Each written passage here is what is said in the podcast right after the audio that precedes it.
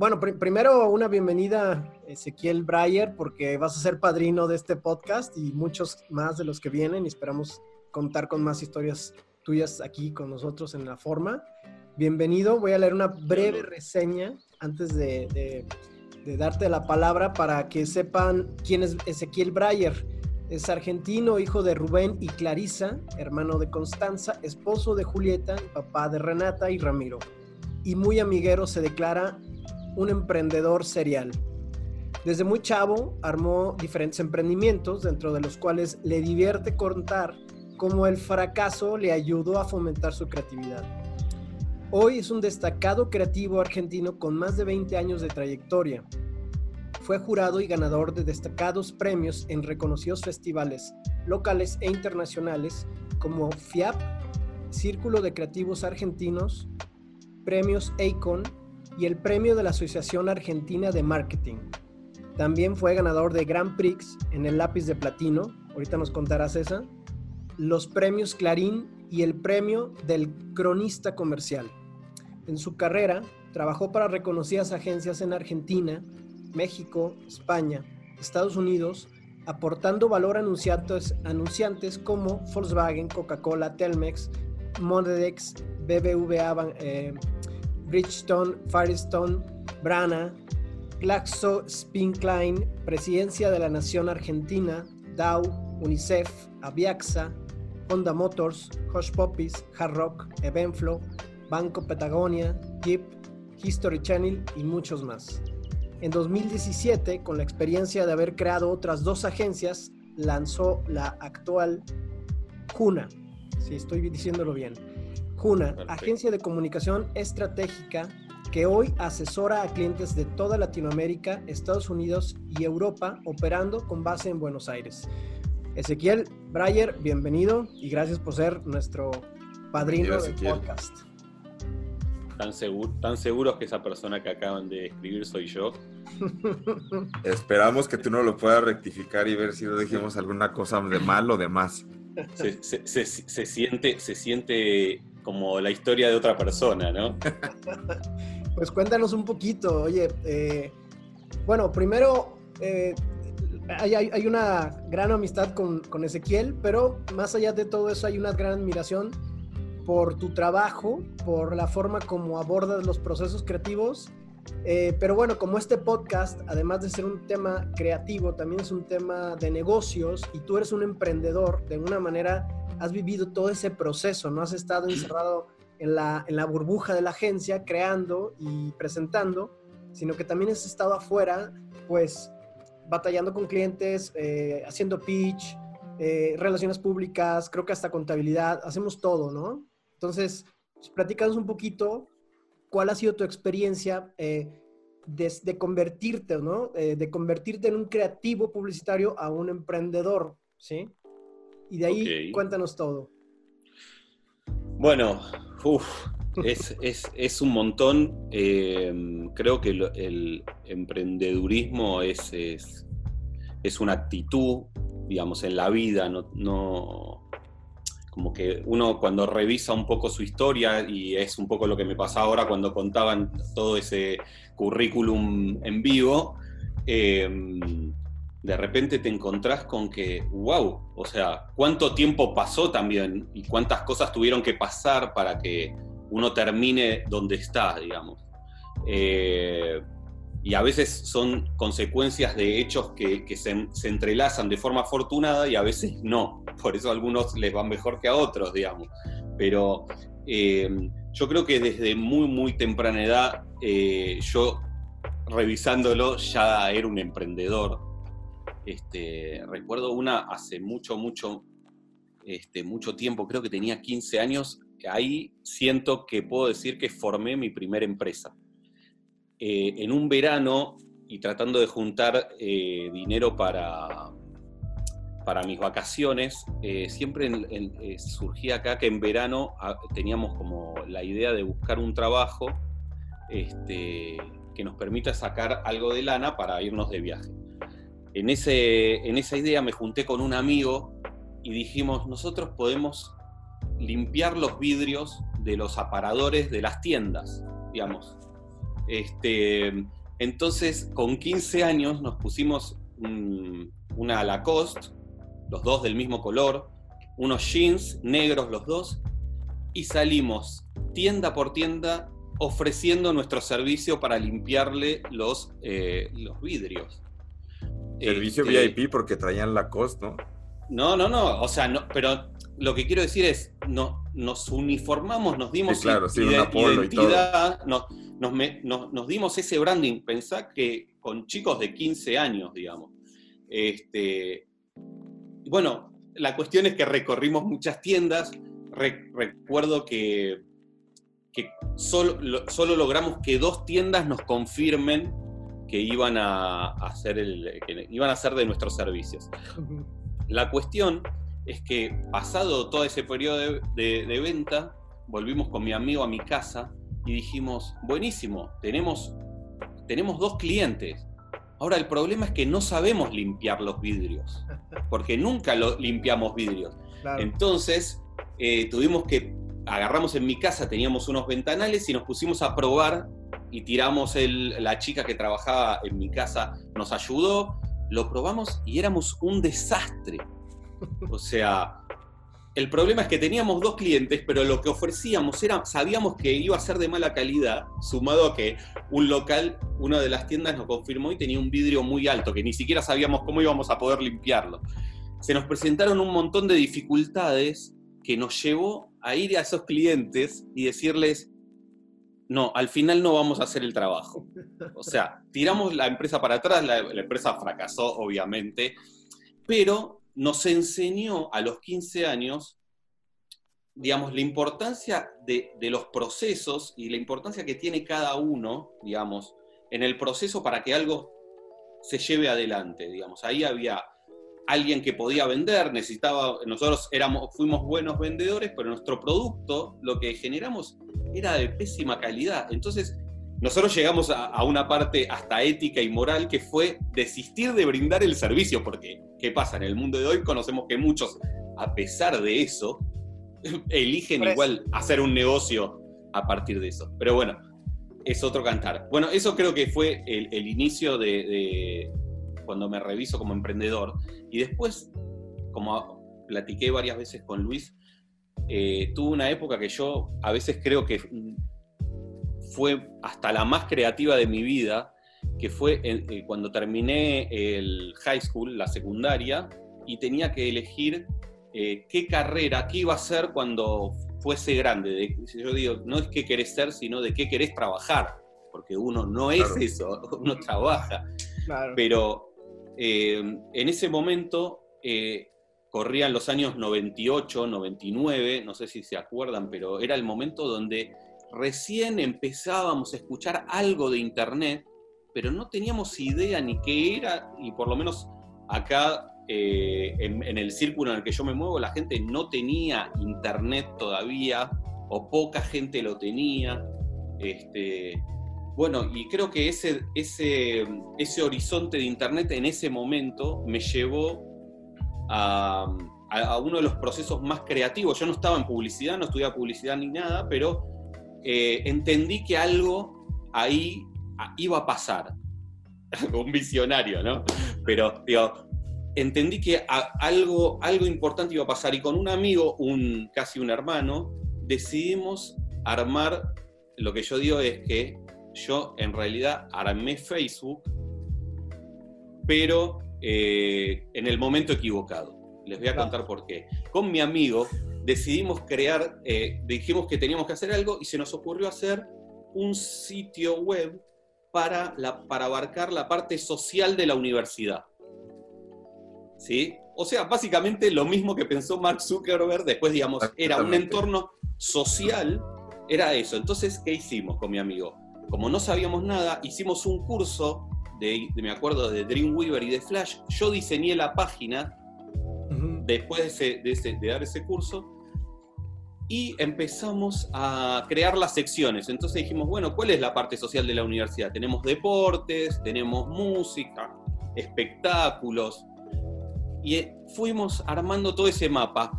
Y con 18 años íbamos a ofrecerle a los anunciantes pero nos sentábamos con empresas grandes de, acá, digamos, de Argentina, pero empresas muy, muy grandes, y les vendíamos el proyecto y logramos que cuatro empresas muy importantes confíen en nosotros, o sea, pero de primera línea. Con 18 años, y me acuerdo, íbamos con las hojas eh, plastificadas, no teníamos ni computadora a vender nuestra idea de Internet. Era este sitio universitario, se llamaba universitio.com.ar, me acuerdo. En el proceso que esto fue evolucionando. Eh, no, no, estábamos en línea todavía, pero eh, se nos acercó una consultora, sí teníamos un bosquejo en línea, y una consultora importante de acá se nos acercó y nos dijo que quería conversar, que quería platicar con nosotros. Nos sentamos en esa, en esa sala, con, nosotros teníamos 18 años, con chavos de 27 años, supongo, ahora viéndolo a la distancia, que eh, uno daba, me acuerdo, en la, en la universidad daba la materia, uno de los chicos era profesor y daba teoría de la decisión, siempre me acuerdo, en económicas, teoría de la decisión. Bueno, ellos nos contaron que tenían un proyecto similar al nuestro y decidimos fusionarnos. ¿Sí? Pero ya el proyecto tomaba una envergadura diferente porque mm, ellos eran una consultora, tenían un inversor que iba a invertir en la empresa un capital en dólares, me acuerdo, en esa época, muy importante. Yo con 18 años, era, era como un sueño de que de repente se empieza a transformar en una empresa donde hay gente que trabaja para vos, que profes.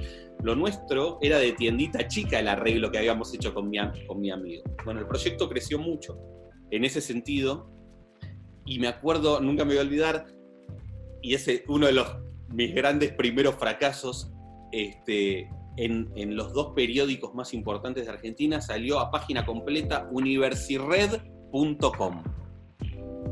Un sitio universitario para el mismo público. Nosotros estábamos a un mes de estar online, estábamos haciendo todo el trabajo de hardware y toda esta historia, y estábamos avanzando, y a un mes antes que nosotros, página megared, eh, universired.com. Bueno, nos juntamos, reunión de emergencia con estos chicos y nos dicen, miren, eh, nosotros no vamos a seguir. O sea, la verdad que creemos que el mercado no está apto para sostener a dos, a dos que compitan por este público acá no va a ser una buena decisión, digamos, como negocio. Para nosotros entendemos que no, no hay lugar. Nos damos de baja. Si quieren, nos dice, les damos el dominio y ustedes si lo quieren hacer, háganlo, pero obviamente que nosotros no teníamos ni el inversor, o sea, el proyecto volvía a ser una tienda. Y bueno, en esos 18 años, eh, con mi amigo dijimos, me acuerdo, nos juntamos y, y me, le digo, mirá, si este, este, esta otra parte da teoría de la decisión y está decidiendo que no, no tenemos que ser genios para darnos cuenta que no va a funcionar. Así todos luchamos mucho contra la idea de abandonarlo porque para nosotros fue algo que creció tan grande y de una idea de, en, mi habitación viviendo con mis papás, este, que el proyecto creció, creció y fracasé. Eh, pero eso digamos, más allá de bajonearnos, o quiero decir, de, tirarnos para atrás, nos hizo querer crear otro, otras propuestas. Entonces ahí eh, avanzamos con un sitio que era para hinchadas de fútbol, porque teníamos como el sponsor, pero el sponsor, como le habíamos fallado en, el eh, universitio.com.ar, este, ya no nos tuvo tanta confianza y no, no, no nos atendía. Y así creamos eh, otro que yo digo, Facebook, siempre me río de esto, obviamente que es, es a modo de gracia, pero digo, esta idea de que ideas hay un montón, el tema es llevarlas adelante. Ejecutarlas, exactamente. Totalmente, ahí está la, gran diferencia. Eh, nosotros hicimos en, también en el año, no sé, 2002, supongo, un sitio de cupones. Inventamos un sitio de cupones zonales, era mucho más chico, donde vos podías ir a tu tienda y esa tienda tenía la posibilidad de brindarte un cupón de descuento. Mm. Una, idea que en ese momento, hoy existe Groupon, existen eh, compañías enormes, digamos, que, que potenciaron y que su negocio son los cupones y demás, pero en ese momento no había sitios de cupones, la verdad, o por lo menos no, no muy conocidos. Y lo desarrollamos, hicimos todo a fuerza de pulmón, una base de datos yendo loca, eh, tienda por tienda y, anotando en un papel, caminando, digamos, una forma... Y cuando lo tuvimos listo, todo preparado, y fue todo a pulmón, eh, salimos a venderlo. Teníamos ya teníamos el producto. Teníamos el producto perfecto, salimos a venderlo. Tienda a tienda. Y le cobrábamos, me acuerdo, cinco pesos, que era nada, o sea, para, para tener su cupón, y, después le, ofrecíamos el servicio si quería tener su página web en, el sitio. Ellos valía el doble, pero estoy hablando de por ahí, sí, 2001, por ahí. La gente tenía internet, pero no entendía muy bien para qué funcionaba. Entonces lo ofrecíamos y la gente nos decía, no, no lo quería el servicio, porque no, no tenía internet en su casa, no lo entendían. Entonces nos, pasó que no se lo vendimos a nadie. Pero esto es, salimos y nadie, nadie quiso ser parte. Entonces en una reunión de equipo con otros dos amigos, muy queridos, hermanos, eh, dijimos, bueno, a ver, acá hay un tema que vamos a hacer el modelo de ofrezca, démoslo gratis, vayamos a pérdida, seis meses lo ofrecemos gratis que den los, y dijimos, cuando vean que la plataforma funciona y la gente y tracciona clientes porque gente va a participar, les empezamos a cobrar.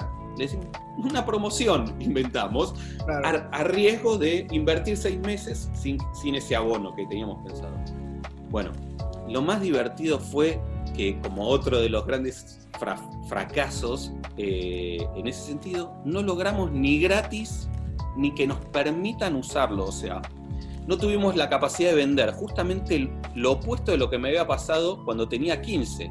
Acá tuve el producto y no lo, no lo supe vender, y en el otro tenía, el, supe venderlo, pero no tenía el producto. o sea, digamos, quiero, quiero mostrar como también estas cosas me, me, pudieron evolucionar. Una me enseñó, no, primero tenés que desarrollar el producto que vas a ir a ofrecer, pero fallé en lo comercial. Y todas estas enseñanzas, bueno, así después, eh, recién ahí entro en el mundo de la publicidad. Ya después de todas esas empresas o intentos de empresas, entro en el mundo de la creatividad y la publicidad, eh, que creo que entré porque fracasé sistemáticamente para entrar a la carrera de medicina. Mi papá es doctor, este, otorrino, mi abuelo era otorrino también este, y, ellos son una familia de médicos y, mi mamá es psicopedagoga y licenciada en ciencias de la educación, o sea, gente universitaria. Y yo sentía que tenía que ser doctor, porque mi abuelo era doctor, mi papá era doctor y casi como que no lo, no lo pensé. Bueno, no, no, no, no, no logré entrar primero y después de intentarlo, porque lo intenté un par de veces, eh, dije, no, esto realmente no es para mí, no, eh, no me veo en el futuro haciendo esto, más allá de, ese mandato familiar, ¿no? Oye, Ezequiel, hay tres historias eh, excelentes que nos estás contando ahorita de, los emprendedurismos, ¿no? Emprendedurismo que, llevaste a cabo. Este, y se me hacen bien interesantes, pero te quiero hacer una pregunta. Porque hace rato mencionabas que el tema del ser emprendedor es, es, eh, actitud, ¿no? Y bueno, es bien interesante saber todo este tema de que la familia muchas veces te, va llevando hacia tomar decisiones, pero finalmente tú ya traías algo desde antes de esos 18 años con tu primer emprendimiento de los vidrios, luego este tema de adelantarte y, empezar a hacer el Facebook de Argentina y, de pronto, eh, o sea, como juntar capital, juntar inversionistas, o sea, todo eso era como, bueno, mucha actitud, ¿no? Pero también te, yo creo que había como ese nacimiento del, del, buen presentador que se necesita en, las, la creatividad, ¿no? Eh, bueno, sí, sí, la verdad que sí. Eh, a ver, yo siento que, que, uno va, haciendo cosas, hay una impronta también de personalidad de, de cada uno. Este, yo creo que, por suerte, porque la verdad que cuando esto que les contaba, que estudiaba medicina y decidí dejarla, no sabía por qué. En ese momento no, no, no es que dije, me, voy a me salgo de medicina para entrar a, publicidad o creatividad. No sabía qué iba a hacer. Este, mm, igual rápidamente, nada, terminé definiendo por, por publicidad y me acuerdo que fui, me asesoré, mi mamá me ayudaba, que tal persona que, que estudió publicidad y entonces me decían, bueno, ¿qué querés ser? Y que dije, yo quiero hacer la publicidad. O sea, yo no entendía ni siquiera que la publicidad tenía diferentes variables que podía estudiar y hacer cuentas o hacer medios. Para mí, cuando yo decía, cuando mi deseo aparecía de quiero hacer publicidad, es yo quiero hacer lo que veo en la tele, o sea, oh, digamos, crear la idea, digamos, ese era mi interés. Entonces, fui a un terciario de acá, de la Asociación Argentina de Agencias de Publicidad, que tenía un terciario educativo que no era universitario y ya que no sea universitario es como que aparentemente le baja el valor, este, pero hay, hay, capacidades que por ahí no son, no son universitarias o por alguna razón todavía no son universitarias o lo que sea. Fui en un, un terciario de tres años que era de, me, me dicen, redacción o dirección de arte yo no sabía ni siquiera que existía redacción y dirección de arte. Entonces me acuerdo que la señora de la escuela me, lo sintetizó de esta forma, me dijo, mira, redacción es para escribir, dirección de arte es la parte estética y visual de la publicidad. Bueno, en ese segundo decidí que yo iba a ser director de arte, digamos. Este, más que nada por el miedo a mis faltas de ortografía también. Eh, eh, en ese momento dije, ah, claro, es total. Entonces, este, bueno, ahí empecé, pero hoy, por ejemplo, después de tantos años de carrera, de repente yo digo que soy un, eh, un redactor de arte. Porque, porque por todas estas cosas que contaba Luis de, ser emprendedor y también ser emprendedor chiquito, de, tener una empresa única, unipersonal, donde vos sos absolutamente todos los roles, este, creo que aprendías a escribir y hacer la dirección de arte, básicamente para, para poder eh, ser más rentable como empresa, digamos. Este, y más versátil como creativo también, ¿no? Sí, sí. A mí me llama mucho la atención, Ezequiel, que ahorita en las historias que nos estuviste contando en este tiempo tan corto que llevamos, hablas de repente del fracaso y de que fracasé como algo tan común, cuando todas las personas podrían victimizarse y empezar a decir, no, fracasé y me caí, me costó levantarme ¿Cómo es este mindset que traes tú tan para ver el fracaso tan algo tan común y tan algo que es como un escalón para seguir caminando?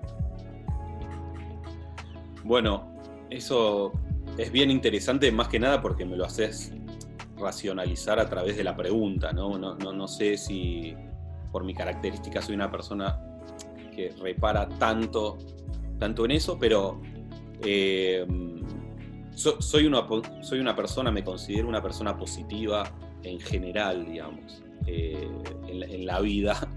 Eh, creo que eso también ayuda mucho a, entender, digamos, de que la vida es para adelante, la vida no se, no, se detiene, el tiempo tampoco. Eh,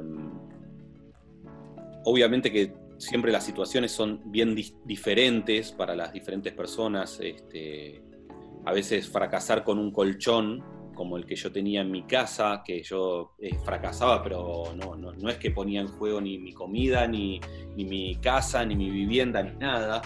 Eh, es más fácil fracasar. Eso, Te daba más libertad hasta de explorar, ¿no? 100%. Te permite, eh, digamos, uno, en un ambiente cómodo, ¿sí? Digamos, hoy, hoy las empresas más, más están más de moda, las oficinas ya no son como las oficinas que teníamos antes, eh, digamos.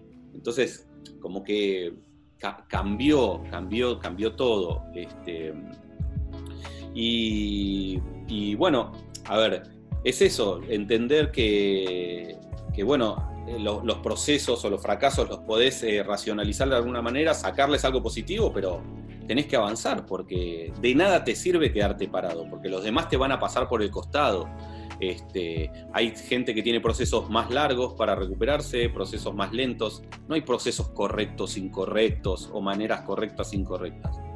Esto tiene mucho que ver con, el, espíritu personal de, cómo quieras afrontar las situaciones.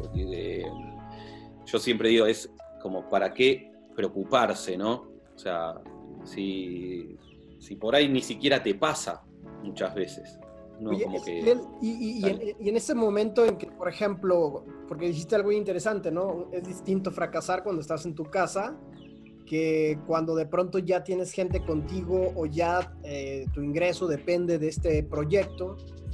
Y a ver, o sea, ¿te llegó a suceder en algún momento que, que un emprendedurismo ya grande eh, fracasara y qué hiciste frente a eso, ¿no? ¿Cómo te sentiste? Digo, además de ser una persona positiva, ¿cómo lo afrontaste? ¿Cuál fue tu proceso? Em, sí, sí, sí, sí, me, pasó. Em, me pasó cuando, cuando lancé mi, mi, primer, eh, mi primera agencia, digamos así, con, con nombre y todo. Era ya el año 2008, por ahí con un, con un amigo este, que trabajamos en la misma agencia y qué sé yo, y nos salió la oportunidad de participar por un concurso, me acuerdo, este, por una cuenta, y dijimos, bueno, hagámonos eh, tarjetas y hagámonos para parecer una agencia, porque íbamos a participar de un pitch y nuestro, nuestra idea era, bueno, si ganamos este cliente nos abrimos. Este, mientras, mientras lo hacíamos medio en la agencia y qué sé yo, bueno, hicimos todo eso, eh, participamos del concurso, lo perdimos, pero así todo decidimos este, hacer, hacer el emprendimiento, dejar la agencia. Vuelvo, igual también reconozco que teníamos, teníamos el apoyo, que teníamos un trabajo freelance que nos ayudaba a sobrevivir, digamos. O sea, nos bajaba el ingreso a la mitad, pero con eso sabíamos que ese colchón, que de lo que hablamos antes, e, existía. Y eso nos alivianó un poco la, decisión. Bueno, esa empresa fue evolucionando de a poquito, este, y me acuerdo que en, algún, en un momento de, la sociedad, este, bueno, nada, tuvimos algunas diferencias como socios este, de cómo, cómo veíamos cada uno lo que era la sociedad. Este, y decidimos este, separarnos. Eh, en ese momento que decidimos separarnos, yo estaba, eh, mi mujer estaba embarazada, me acuerdo de Renata, me parece, y yo le conté que nos íbamos a separar, y eso eh, nos complica, en términos de ingresos, de repente se descomponía todo, y ya las cuentas era a ver qué se quedaba uno, alguna yo me quedé, alguna se quedó él, digamos, por carácter natural de cómo habían nacido, y por ahí otras cuentas eh, no nos pusimos de acuerdo cómo, cómo era el arreglo, y, inclusive una cuenta puntual la, fuimos a disputar entre los dos, porque el cliente dijo, a mí no me importa, yo elijo el, eh, eh, digamos, el que me presente la mejor propuesta, elijo por propuesta, no por, por, por nada. Eso demostró de alguna manera de que nada, el cliente no era ni de él ni mío, sino era fuente del trabajo. O sea, que te pusieron a, a, pichar contra tu propio socio en un momento. Exacto, exacto. Bueno, eso fue muy, muy loco, más que nada por el vértigo que sentí. Me acuerdo que iban a ser mi hija. Y yo, si no, si no ganaba ese concurso, sentía que estaba realmente en riesgo mi capacidad de poder afrontar todos los gastos que tenía, digamos. Y, y, encima se me venía un bebé en camino. Eh, ahí sentí, creo que sí, un poco de vértigo en ese sentido. Eh, ¿Qué hiciste? ¿Qué pensaste ahí? Finalmente, finalmente, bueno, ese, ese pitch se hizo, la cuenta me la quedé yo, este, por suerte, pero más por suerte porque ni siquiera me acuerdo bien, creo que era una campaña para su 140 aniversario o algo así, un aniversario, ahora no me acuerdo bien. Eh, nada, lo que me dio es, esa tranquilidad para afrontar lo que fue mi, mi, segunda agencia, que fue la agencia en la que fui yo solo tuve algunos momentos, algunas colaboraciones de diseño, eh, algunos, tenían algunos empleados, pero era uno y después el resto lo hice, lo hacía yo todo, como decía. este, y bueno, después eh, eh, eso evolucionó, eso duró varios años, la verdad, habrá durado como seis años. Y era, era yo, era todo, era mi tiempo lo que yo ofrecía ahí. Este, no reconozco que mis pasos comerciales eran muy chicos porque como estaba produciendo, como era el mismo que producía, tenía poco tiempo para dedicarme a lo comercial. Y creo que los clientes que mantuve, de hecho que los mantuve y algunos inclusive los mantengo hasta el día de hoy de esa época, eh, tuvo que ver con, por ahí con la impronta y la confianza que ellos me tenían, que entendían que yo, que yo no miraba nada más la creatividad ni el diseño. Entendía el formato como empresa que si yo les daba un servicio bueno, los atendía, les daba la tranquilidad y, de que ellos puedan este, confiar en mí, este, casi como siendo los ojos honestos de la empresa, de alguna manera, eh, iba a poder fidelizarlos, digamos, este, con eso. Pero reconozco que me, me costó crecer. Este, y aparte cuando ahí tampoco, cuando no tenés socio o cuando no tenés eh, colaboradores, también escuchás muchas veces tu propia voz, más allá de que obviamente lo compartís con, tu familia y qué sé yo, y ellos te dan las opiniones y algunas con muchísimo peso de, por gente inclusive de tu seno familiar que por ahí respetás, digamos, su opinión. Este, pero bueno, estuve, estuve solo. Este, siempre sentí que me faltaba eh, crecer en lo comercial. Yo era, bueno, ya tenía una historia de muchos años como creativo y esa parte la, la dominaba y la podía resolver bien, pero en lo comercial necesitaba crecer. Y ahí pasó que una, una agencia de un grupo brasilero este, me convocó, era un ex jefe mío, tenía su agencia y demás, me convocó él ya tenía, tenía, era una persona que siempre se dedicó a la creatividad, pero quería dejar un poco esa parte de lado y me, preguntaron si me quería asociar con ellos, ser un director general creativo asociado. Entonces ahí me pasó de, tener que tomar una de las decisiones, este, esas, esas que, que decían antes, de esas decisiones que te marcan en la vida, que fue, ¿qué querés ser? digamos, la, la, la, cabeza del ratón o la cola del león. ¿no? Porque yo, en, la que era mi agencia, era el 100% claro. de, mi agencia. En esta agencia iba a ser el 10%. Bueno, digamos, de alguna manera, socio.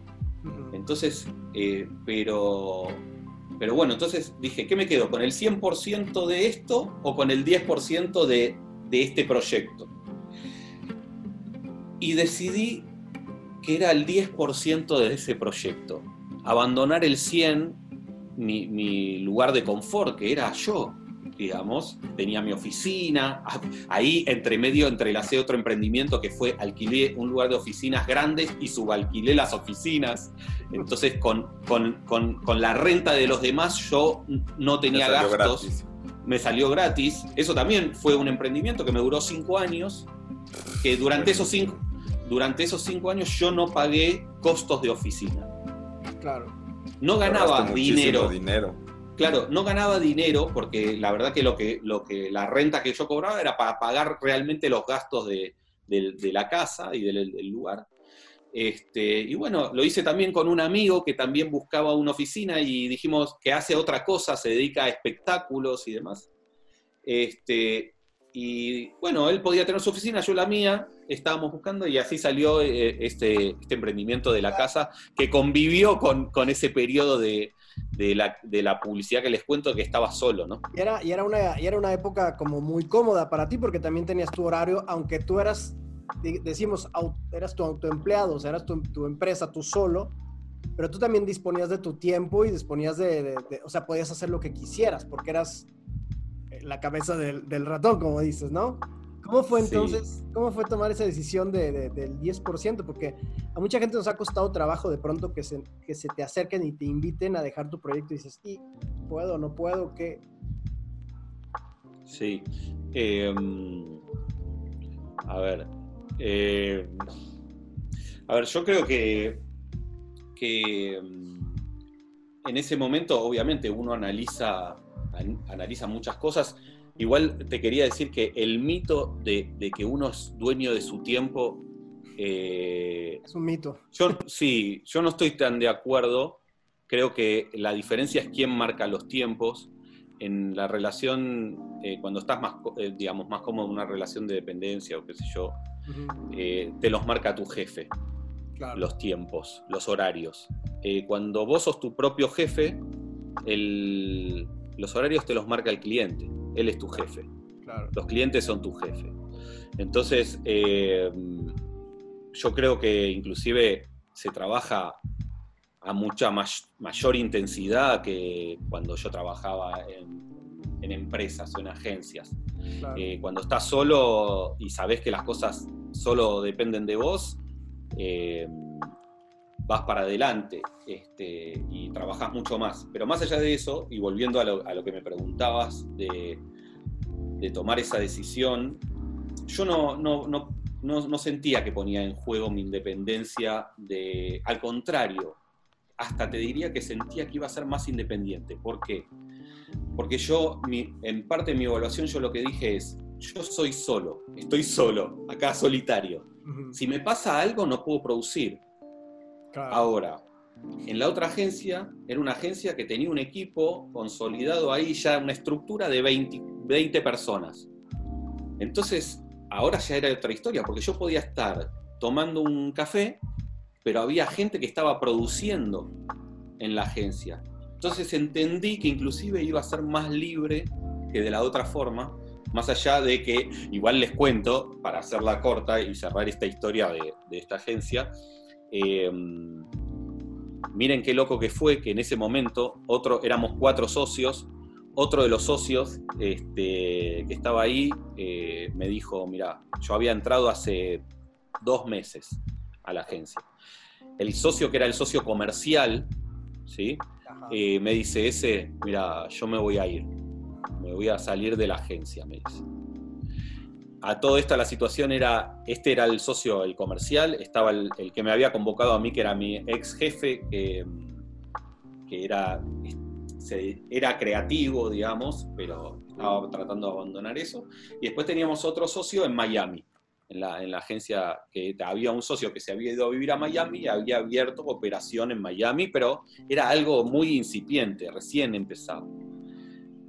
Y bueno, este, en ese momento sentí que, bueno, él me dice, perdón, vuelvo, él me dice, ese eh, yo me voy a ir. Y yo me di cuenta que lo que siempre había fallado yo era lo comercial.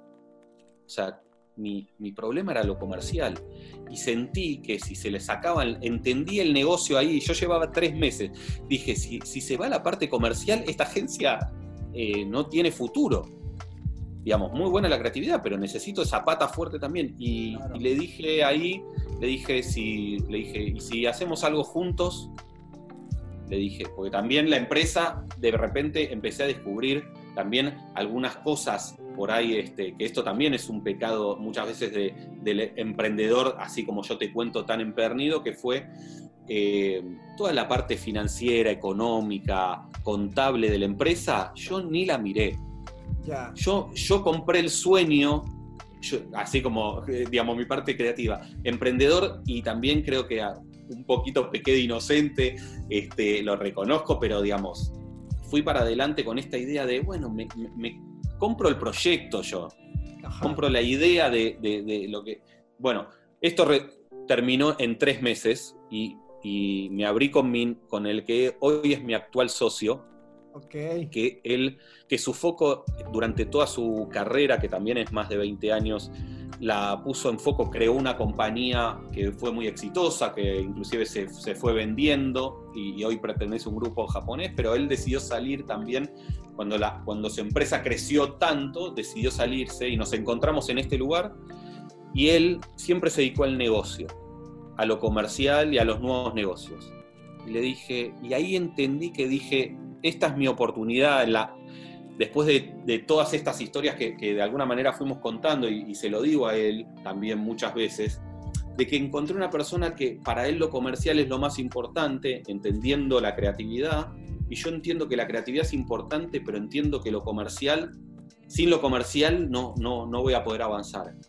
Eso también lo entendí después de todas las historias que, que, venimos conversando, que venimos platicando hasta ahora. Uno no, no es sabio a, los 18 años. le puede ir bien, puede ser Mark Zuckerberg y armar una compañía en el momento justo, en el lugar indicado y crecer de forma exponencial.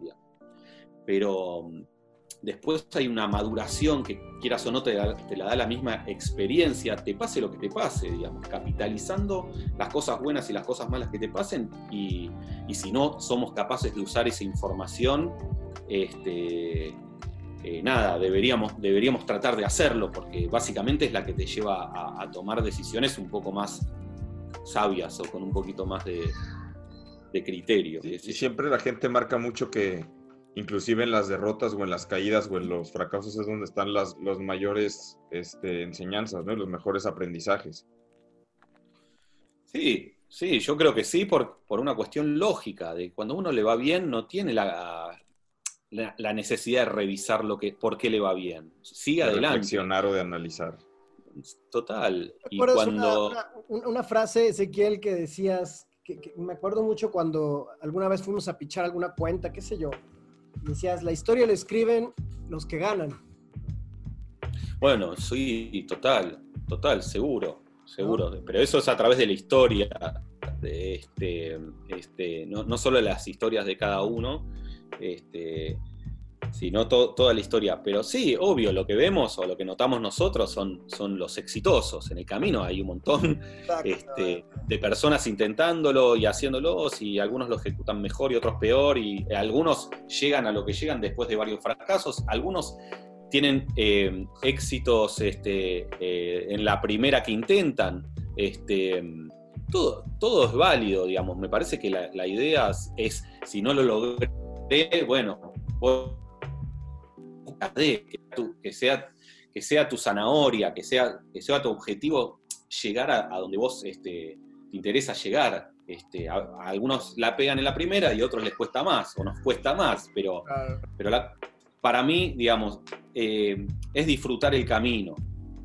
O sea, también, el, camino del emprendedor. Ezequiel, y, algo interesante en esta charla, ¿no? Eh, ya conociéndote como en este lado de emprendedor, es ¿Tú lees algo relacionado con emprendedurismo o escuchas algo o de dónde te alimentas de pronto? Porque ahora siento que, o, tal estoy suponiendo ahí, tú acláramelo un poco, que, ya, ya tienes eh, los ojos puestos en, en, el negocio completo, o sea, la parte comercial, la parte creativa es importante, pero de alguna manera necesitas estar capacitándote, leyendo, viendo, qué sé yo, la gente ve cursos, este, ¿de qué forma te, estás conectando con todo lo que está pasando de la, con el ecosistema del, emprendedor, pues? Em, bueno, a ver, eh, creo que este, es importante estar este, conectado no, no solo con, con el, emprendedor o con la cámara de emprendedores o eso. Parece que historias de, personas creativas y emprendedoras encontrás a montones. Y, ni, te digo en países como en el que vivo yo, donde ser creativo es casi una condición fundamental para poder sobrevivir. Este, porque no, no es menor no es menor el hecho de que, sinceramente, vivimos en una sociedad eh, en la Argentina y con todas las crisis económicas que se repiten cada X cantidad de tiempo y demás, este, que por ahí es una realidad que sucede en muchos países de Latinoamérica, eh, de, alguna forma u otra forma, y qué sé yo, este, pero acá aprendimos a, sobreponernos, digamos, casi te diría. Este, porque, porque la verdad que sí, sí, sí, eso creo que te, marca. Cuando te sentís en crisis, la crisis fomenta la creatividad, digamos, eso creo que, lo entendemos, porque hay casi una necesidad de sobrevivir que nos exige hacer más, no sé, más, creativos, más inteligentes. Este, yo, yo, veo un paso ahí entre, entre, como decíamos bien hace ratito, entre la idea y la ejecución, ¿no? Pero más allá de la, de la ejecución de un gráfico, de un spot, eh, la ejecución me refiero tal vez a, a que la creatividad esté en función de ayudar a una, a una compañía, no solamente hacer la publicidad, es, ayudar al posicionamiento de una compañía, es ayudar a promover un servicio, es ayudar a cambiar la imagen de una compañía. O sea, la creatividad está en función de resultados, de soluciones. Sí, sí, aparte, digamos, por ahí yo que, que vengo de la creatividad y demás, para mí la creatividad es casi como una forma de vivir. Este, yo me río, pero digamos, como es, muy común eh, esta idea de, que te pasa en tu familia. Bueno, vos que sos creativo, decí dónde, a qué, película vamos a ver. Hey, vos, vos que sos creativo, este, es, claro. Eh, y Quiero ser creativo, ayúdame con esto, sí, tipiquísimo. Eh, entonces, e, eso es muy divertido porque yo muchas veces lo que decía es, pero yo soy creativo en comunicación, en la publicidad. Después hay gente creativa en, en todas las áreas. Este, pero, pero qué sé yo.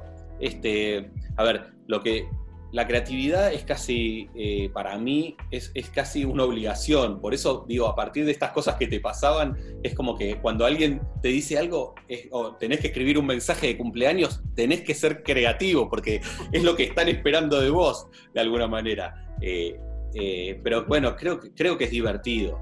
Creo que es divertido. Sí soy una persona obviamente apasionada de la creatividad y me apasiona la creatividad en todos sus niveles, no solo la publicitaria eso, que a, alguien se le ocurra resolver un problema de una determinada forma, me parece alucinante y siempre digo que es lo que el motor de alguna manera que me, impulsa a seguir haciendo creatividad, que es esa, esa idea de que te seguís sorprendiendo y, eso te, genera placer, porque la verdad que reconozco que soy una persona que disfruta del trabajo, digamos. Y eso creo que en sí es un capital enorme, ya de por sí. Claro, claro, eh, que te guste lo que estás haciendo. De hecho, platicábamos un poco con todo este tema de la, de la pandemia, que también fue, fue un detonante creativo para muchas empresas y para otras fue, pues, eh, el final, ¿no? El final de su historia y probablemente el comienzo de una nueva. Para muchas empresas lo ha sido. ¿Cómo ha sido allá en Argentina este tema? Eh, tal, cual, tal cual lo describiste vos, eh, muchas empresas se vieron casi obligadas a, volcarse o a transformarse de alguna manera. Eh, y igual digamos, les cuento un paréntesis en esto que para mí describe bien esta idea que no tiene que ver ni con las marcas, ni con las grandes empresas, ni nada, que fue que un amigo mío que, mm, tenía una empresa de eventos, este, y que, que, una persona también muy creativa, que quiero mucho, también un hermano y, demás, se dio cuenta que su, su área, digamos, que eran los eventos, era lo último que iba a volver después de esta pandemia. Y entendió que se tenía que transformar, pero no un poco, al 100%. Él se transformó al 100%, mi amigo. Y hoy se puso una empresa y distribuye frutas y verduras por delivery a domicilio. Nada que ver con, los eventos, pero tuvo la capacidad, yo se lo reconozco mucho, que tuvo la capacidad de entender, digamos, leer la realidad y entenderlo y, y transformarse de una manera tan veloz que a una empresa grande le sería muy difícil hacerlo. Este, y bueno, cuando, está, cuando estás más liviano es más fácil transformarse. Este, pero creo que, la pandemia nos transformó a todos este, en ese sentido. y lo que marcas, ¿no? La capacidad de transformación de las empresas también es como que mucho la capacidad de la persona que dirige la empresa para tener la apertura a la transformación, ¿no? Sí, total, porque, digamos, de alguna manera todos nos tuvimos que transformar. Este, los, que inclusive nos, como nosotros, que, tenemos trabajos de oficina que podemos hacer de forma remota, pero igual, nuestro día a día no, no fue igual. O sea, no trabajamos de la misma forma. Este, yo estoy en mi casa, tengo dos hijos, esos hijos tienen eh, clases en la escuela de Zoom y hay que estar y hay, que preparar las cuatro comidas del día porque, porque y antes no estabas en tu casa, ni, ni vos, ni, ni, tus, tus hijos. Este, y, uno tuvo que aprender también a, poder trabajar en ese nuevo contexto. A todos nos pasó. O, inclusive la gente que salía y tener eh, que, trabajar con un tapaboca, ya de por sí nos, nos exigía un cambio. Este, y creo que también lo que demostró es que la, sociedad se pudo transformar con sus idas y venidas, porque la verdad que es un cambio muy, muy brusco, digamos, este, para todos y a todos, en todos los lados pasó más o menos similar. Este, y, la gente, algunos más respetuosos y otros no, pero digamos, la gente se transformó y empezó a tomar costumbres que no tenía este, y demás. Creo que muchas cosas de las que nos están sucediendo se van a quedar este, como hábitos y muchas van a volver a ser como, como fueron. Este, y está bueno que así sea también. Ojalá rescatemos solo las buenas. Claro. Oye, Ezequiel, esto, esto que dices de leer la realidad, yo siempre he tenido esta pregunta y de hecho lo hemos platicado cuando has estado acá en, México. Eh, porque a los dos nos encanta, digo, a los tres aquí nos encanta la creatividad, amamos ver los spots y nos estamos enviando cada rato el tema de, pues de creatividad, de comunicación, todo esto. Pero me gusta mucho esto que dices de aprender a leer la realidad, como, los, como negocio, como persona, como sociedad. ¿Qué, ¿Qué, estás leyendo tú que está pasando en la realidad de la publicidad en el mundo? Porque nosotros aquí vivimos una realidad, no sé si es la misma que está pasando allá. Yo creo que sí, pero me gustaría escucharte. Eh, no, bueno, creo que de hace unos años ya para esta parte, eh, el negocio de la publicidad eh, entendió que, o sea, también hay cuestiones que son también muy, muy locales, ¿no? Este, por ahí cada, cada país tiene, tiene su impronta y, le pasan cosas en momentos diferentes y, y demás. Acá creo que como lo que pasó con la tecnología, de alguna manera democratizó un poco la industria, este, permitió que, la, posibilidad de oferta sea mucho mayor. Este, eso obviamente lo que hizo fue distribuyó la fuerza de alguna manera. Este, y creo que de igual forma yo nunca me tiro contra un modelo de negocio, no, es que voy a decir, no, las multinacionales ya no van, no es una estructura que no va más, porque no lo creo, creo que cada uno va a ir transformando su negocio para, para sobrevivir, digamos. Este, y ellos eh, crearán estas agencias boutique que son del grupo, pero no son ni qué sé yo, y los que somos eh, agencias independientes, que acá hay una movida en Argentina que, armamos entre un montón de agencias independientes, creamos como si fuese una asociación este, de agencias independientes, porque entendimos que, las necesidades que teníamos nosotros como agencias independientes no eran las mismas que podía tener una multinacional, y por ahí la Asociación de Agencias de Publicidad de Argentina atendía más intereses comunes que que, lo, vemos bien, no estamos en contra de la asociación, pero no atendía por ahí necesidades de agencias, como decimos, más chiquitas, que tienen problemas con su banco o que no tienen crédito o que, o que piden una extensión eh, impositiva o muchas cosas que por ahí uno va aprendiendo de cruzarse. Nada, esto con colegas, con experiencias, con historias que te permiten, digamos, sumarlas a tus a, las tuyas, digamos, y, poder tomar mejores decisiones, que al fin y al cabo de eso se trata, porque como les contaba antes de la agencia inclusive que estuve tres meses, no es solo importante entender cuándo entrar, también es importante saber cuándo salir, digamos, en, en estas eh, climas, digamos, este, nada, me parece que el éxito radica ahí, a veces te, a veces te sale, a veces no te sale, este, pero para mí es eso, es ser inquieto, es ser inquieto también, este, no, quedarse quieto. Eso, eso, es, eso es lo, digamos, lo que más atenta contra, contra el emprendedor, que conformarse con lo que tiene, digamos, es como que el emprendedor tiene esa necesidad de siempre dar un pasito más. Este, y me parece que eso es, es lo divertido. Busque y busque, ¿no? Sí, sí, total.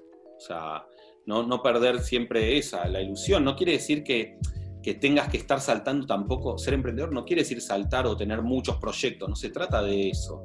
Digamos, uno puede emprender inclusive en su propia empresa, en su propia estructura, en sus propias dinámicas de trabajo.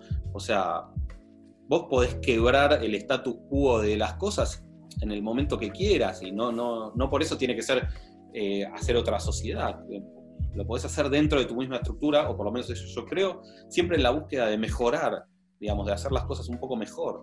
Sí, de, hecho creo Silicon Valley tiene esa práctica muy, muy arraigada en sus, en sus corporativos, ¿no? Incluso crean un pequeño equipo este, que se, se dedica a destruir todas las ideas y todo el status quo, ¿no? Y, y está ubicado generalmente en la oficina de enfrente, cruzando la calle. Ahí hay tres, cuatro monos, unos cerebros que están tratando de romper todo lo que la empresa grande está haciendo, ¿no? Para que no se quede atrasada. Y, lo que pasa que es lo que es, digamos, es ya conocido, pero es quedarse en la zona de confort. Obviamente que hay una zona en la que te sentís cómodo y es más placentera. Saltar, saltar digamos, a, lo desconocido de alguna manera, eh, te, implica riesgo, digamos, y vértigo, pero también al emprendedor lo que le divierte por ahí también tiene que, un poco que ver con eso. Este, pero bueno, eh, no todos, yo digo que no todos tienen que ser emprendedores, ni todos eh, tenemos que ser, eh, trabajar adentro de empresas. Creo que por eso lo divertido, digamos, los dos caminos son válidos. Creo que hay gente que puede encontrar su éxito profesional y personal dentro de una empresa este, toda su vida y hay gente que lo puede encontrar emprendiendo por afuera, digamos, le vaya mejor, peor, digamos, pero está, eh, todo es válido, conozco gente de las, que, les ha ido bien y mal de las dos formas.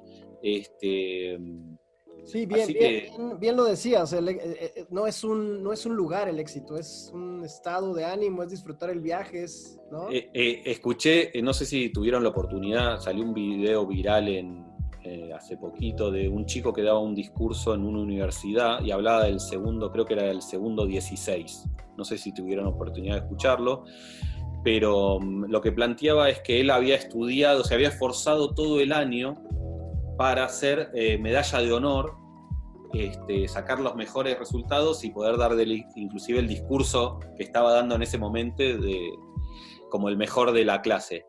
Y que cuando le, informaron que iba a ser medalla de honor y que iba a dar el discurso, se alegró un montón en el, en el, hasta el 10, 11, 12, 13, 14, 15 segundos y el segundo 16 ya no, químicamente en el cuerpo no le pasaba nada y bueno, ya pasó.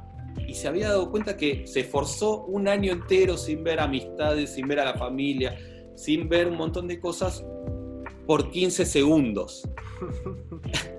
Entonces me divirtió un poco esa idea de que, un poco también que lo que decía antes, que también es importante el camino. O sea, yo, hay muchos éxitos. El éxito económico es un, éxito, el éxito comercial, el éxito familiar, el éxito personal. Hay muchos tipos de éxito y bueno, uno los va graduando. O sea, bueno, no soy, por ahí no soy tan exitoso en lo personal. De hecho, muchas de las muchas personas que he conocido que trabajan mucho, muy workaholic y, demás, son personas en general que sus historias familiares suelen ser difíciles, porque es gente que nada, que pone su adrenalina también muchas veces en, lo laboral. Y que dice, este, soy esto, ¿no? No trabajo de esto, soy, o sea, integran su persona al es una línea complicada, ¿no? Porque nos volvemos workaholics a veces. y aparte creo que toda esta gente exitosa, si no tuviera años muy malos y años malos, pues ¿dónde estarían los años de éxitos? Entonces también yo creo que reflexionando un poco, un año muy malo puede ser un año muy bueno, ¿no? Si estuviste trabajando y dándote topes y topes y topes, pues fue un gran año de muchos aprendizajes, ¿no? Eso, eso va a terminar siempre siendo, va a depender de de, la mirada que vos quieras tener sobre ese fracaso. Eh, si, la gente, si, si vos tenés la capacidad de mirar ese fracaso para ver por qué te fue mal, pero de todas formas avanzar, buenísimo, pero hay mucha gente que probablemente le pase de que mire ese fracaso y se quede mirando ese fracaso y, y le cueste más salir. Este, es, ahí hay una cuota que tiene que ver con, cada uno. Este, y, lo que cada uno quiera, quiera ponerle como impronta. Hay gente que, que, va para adelante sin pensar, que es más impulsiva, hay gente que es más reflexiva, digamos. y hay que entender que cada uno tiene, tiene eso, sus tiempos. Lo que, lo que digo es que obviamente que siempre es mejor ir para adelante que quedarse en el lugar. Claro. Este, Oye, y comentaste hace rato que Mark Zuckerberg hizo la, la, red indicada en el momento indicado, entonces también siento que mucho también de lo que, de lo que has platicado y te quiero platicar, te quiero preguntar, ¿crees que también parte de este éxito es seguir en esta búsqueda y esta búsqueda y también aprovechar una situación, un momento que se juntó todo el cielo, el mar y la tierra para que tengas ese éxito? Eh, bueno. ¿Casualidad poderlo llamar? ¿Está en el momento indicado? Eh, sí, creo, creo que alguna cuota mágica que me gustaría ponerle este, pero para hacerlo más, más vendible la historia. Pero, pero creo que, bueno, obviamente mucho se debe al trabajo y al esfuerzo. pero bueno, no, eso no es garantía tampoco. Eh, esforzarse y trabajar mucho no es garantía de éxito. Este, por eso a veces se condena al que es digamos, el que es exitoso y parece que trabaja poco, este, se lo condena. Este, pero. O, se le enaltece como si es. O sea, como si su fórmula es infalible, ¿no? Total, y, todos conocemos que hay un montón de personas que trabajan un montón, e inclusive así ni, ni, siquiera les alcanza. Sí, o, este también hay muchos, eh, muchos que han llegado como a esta cima que, que, dices, que refieren, y ya de ahí ya va para abajo, ¿no? Porque fue como su, su tope y nunca pudieron mantenerlo, nunca pudieron... Sí, igual de todas formas, para ser bueno le reconozco que haya llegado alguna vez. Este, obviamente, esto, me parece que tiene que ver con, o sea, difícil, es como este, esta frase que dicen que como es fácil llegar, pero es difícil mantenerse. Este, a veces, a veces mantenerse también es, difícil. Uno no tiene, no, no, no hace mil hits este, en, su vida, qué sé yo. Hay que saber aprovechar los, momentos, obviamente que a veces uno, hay gente que tiene más suerte que otra, no sé si llamarla suerte o cómo se llamará, pero este, sí, puede ser, estar en el momento justo en el lugar indicado eh, te puede ayudar mucho. Oye, y, en el tema de los procesos, ¿no? Porque también después de tantos años de estar haciendo creatividad, de estar haciendo negocios, supongo que en algún punto uno comienza a pensar que el proceso, el tener un proceso así organizado, no, no sé si tan rígido, pero sí por lo menos organizado, te ayuda o te permite tener esa cierta libertad de decir, ok, si sigo este proceso, sé que voy a llegar a una buena idea, sé que voy a llegar a una buena negociación, aunque no todos los procesos son infalibles. ¿Tú tienes algún proceso? Eh, no tengo un proceso consciente. Este, de hecho, para mí la creatividad es, eh, es vértigo. Es que te llegue una campaña y decir, uy, lo primero que te sale es, uy, que se me ocurra algo bueno, o sea, como que dudas siempre inclusive de tu propia capacidad para resolverlo, más allá de que lo hace 20 años, siempre dudo de la capacidad, porque hay cosas que también como creativo uno tiene momentos que trabaja casi de forma automática, ¿sí? Y saca cosas que resuelve de una forma automática profesional, digamos, porque cumple determinados estándares. Pero hay momentos eh, que son por ahí los que a mí más me gustan o más me entusiasman, que es la idea de cuando te llega un brief de una campaña eh, completamente nueva y sentís que es tu momento de poner tu creatividad y lo que a vos te gusta en términos creativos a merced de esa pieza. Y ese, ese vértigo, yo no tengo un proceso, me costaría decirte un proceso que tengo para pensar, pero lo tengo. Eh, por ejemplo, a mí caminar y pensar y música son dos cosas que se llevan excelentemente bien en mí. mis momentos más creativos los hago de camino de mi casa a la agencia cuando voy caminando. Ahí pienso, es mi momento de pensar, yo me pongo música bajito, sin letra, para, para que me acompañe y voy por la calle y ese es un momento de mucha creatividad. La ducha también, reconozco que son momentos que también tienen que ver con la lógica de, en el caso de la ducha, de que no tenés un dispositivo al lado, no tengo el celular, ni la computadora, ni nada que me distraiga. Estoy yo esto, está el agua y la, la posibilidad del tiempo que tengo en ese fragmento que me baño de pensar, porque la verdad que no están mis hijos, no estoy comiendo, estoy simplemente abajo de la ducha. Entonces es un momento, la verdad que nada, que me ha dado buenas satisfacciones en la carrera, eh, de ideas que, que salieron de ese momento. Pero, Recuerdo que te bueno, salir a fumar, ¿no? De pronto, porque esa pausa siempre sí, ideas ahí en, las escaleras de la agencia, ¿no? Sí, total, total. Ya no fumo, este, hace, hace cinco años que no fumo, este, pero, pero sí, reconozco que ese momento, eh, eh, cuando estás tranquilo, cuando, estás, cuando tu mente está relajada y qué sé yo, creo que dispara por ahí lo que procesa. Uno, la verdad que cuando piensa una idea, el trabajo creativo, este, vas a tu casa y seguís pensando y, si te entusiasma, eh, no importa. Por eso en, las agencias grandes siempre se trabajó hasta cualquier hora en mi época. Porque lo que, o sea, de hecho, hay algo muy rico en esto, digamos, que tiene que ver con mi viaje a México, que eh, que de alguna manera yo cuando llegué a México era un creativo puro. Yo lo único que quería era hacer creatividad pura. Piezas creativas que me dejen poner el logo chiquito del anunciante, hacer piezas para mandar a festivales. Yo fui con toda esa impronta, que era lo que venía, venía de agencias, entonces en las agencias se respiraba un poco esa publicidad y demás. Y en México fue mi momento donde yo empecé a entender que había un negocio por detrás de las ideas fue la primera vez que logré visualizar la idea del negocio, porque veía la agencia en la que trabajábamos, que, era una agencia grande, y, el, que era eh, mi jefe, que era el que me había llevado y era el dueño, era una persona relativamente joven y, demás, y veía ese éxito y, entendí que todo lo que el trabajo que nosotros hacíamos, que tenía que ver con la creatividad, con las ideas y demás, se monetizaba en, cosas concretas se monetizaba. Eh, listo, ahí, ahí me empezó a picar el bicho este, y la idea de entender que cuando yo volví a Argentina empecé a decir, yo quiero ser parte, me llevó varios años, no fue algo inmediato, pero entender que no quiero ser solo parte, digamos, ganar solo por la creatividad, quiero ser parte de todo el negocio que hay atrás de la publicidad.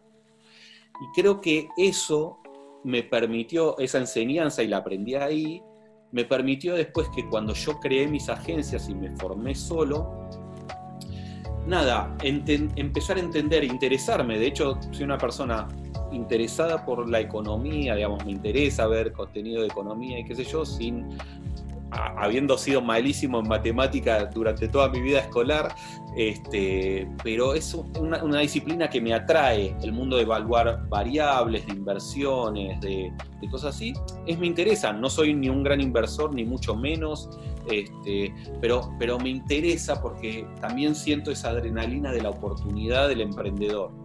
Este, entonces de repente ahora sí, ahora estoy haciendo aparte otra empresa, otra compañía, que no puedo decir nada, pero otra compañía que es de alimentos. Claro, side business, no, Sí, que con otros socios, con mi socio y otros socios, no importa. Lo que quiero decir es, ojalá, ojalá eso se concrete y llegue a buen camino, porque la verdad que es algo que no tiene nada que ver con mi vida publicitaria, este, pero de alguna forma es, emprender en, otra, en otra cosa. Me, divierte la idea de poder hacerlo, este, por eso lo hago. Este, y estoy tratando de hacerlo para que sea exitoso. Creo que también siempre miramos eh, los negocios de la forma para que sea exitoso. Si después lo lograremos, será cuestión del próximo podcast o en un par de años, no sé. Súper.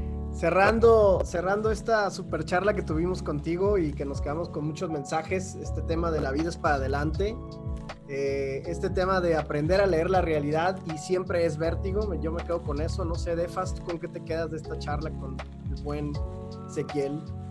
También retomo mucho lo que, lo que dices de, estar positivos en cuanto al, al, estado mental, de decir no importa, vamos a seguirle para adelante, indagar, no, de, no cansarnos como de de estar investigue y investigue y, no cansarnos como de, de, ser curiosos, ¿no? Eso también me llamó mucho la atención de todo lo que nos estuvo platicando Ezequiel y, y tomarle la palabra para que nos acompañe más adelante porque creo que se quedaron muchos temas por ahí para seguir platicando.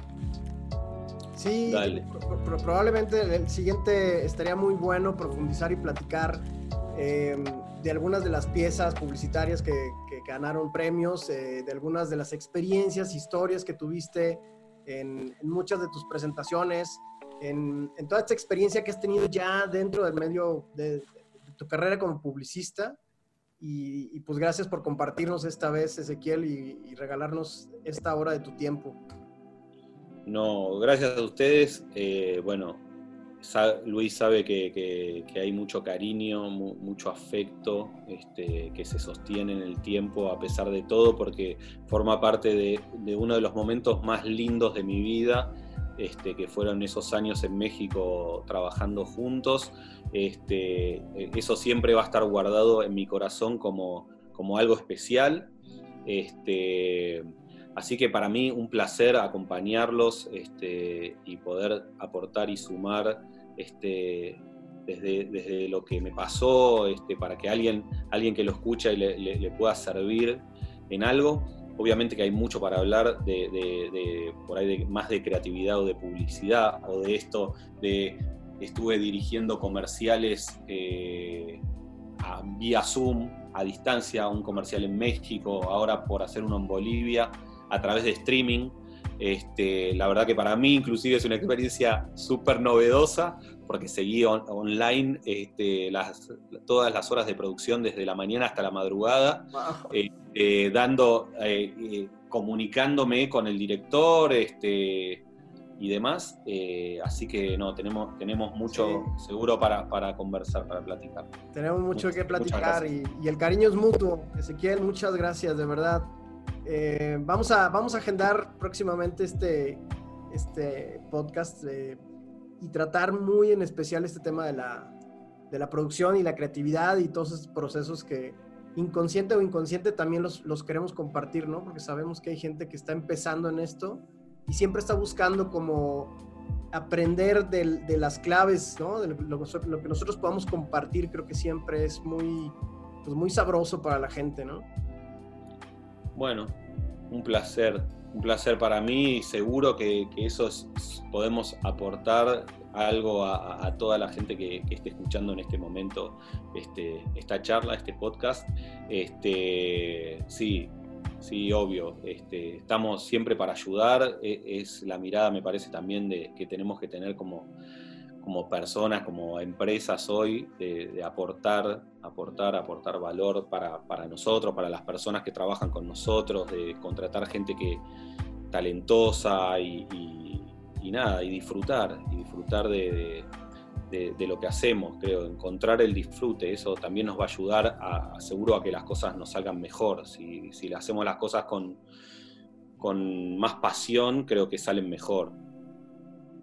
Pues ahí está. Padre Ezequiel, me encanta toda la actitud y todo lo que, lo que nos dejas hoy para reflexionar y para toda la gente que empiece a escuchar el podcast, que pueda reflexionar y escuchar todo esto que nos dices, creo que tiene muchísimo valor. ¿eh? Bueno.